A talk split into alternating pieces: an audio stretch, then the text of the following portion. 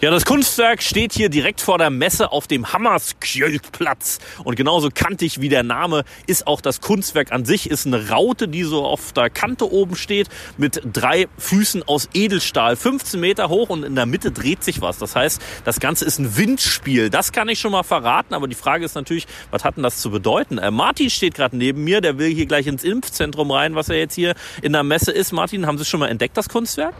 Naja, ich arbeite ja hier, sehe ich das jeden Tag. Ja, jetzt habe ich ja auch schon verraten, es ist ein Windspiel. Erkennen Sie das da drin?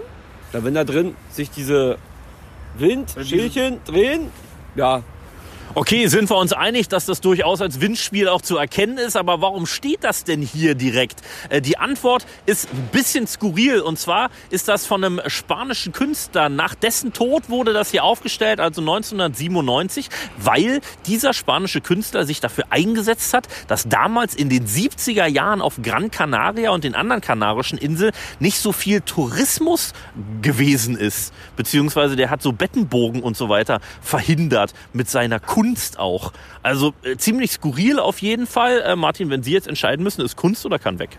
ich würde stehen lassen. Naja, es gibt Schlimmeres. Wenn ich mir Graffiti angucke, was manch einer sagt, was Kunst ist, Alles klar. das geht schon. Ja, könnten wir jetzt einfach sagen, hey, nettes Kunstwerk, aber wenn ich mir so überlege, wo das Ding steht, das ist schon ein bisschen komisch.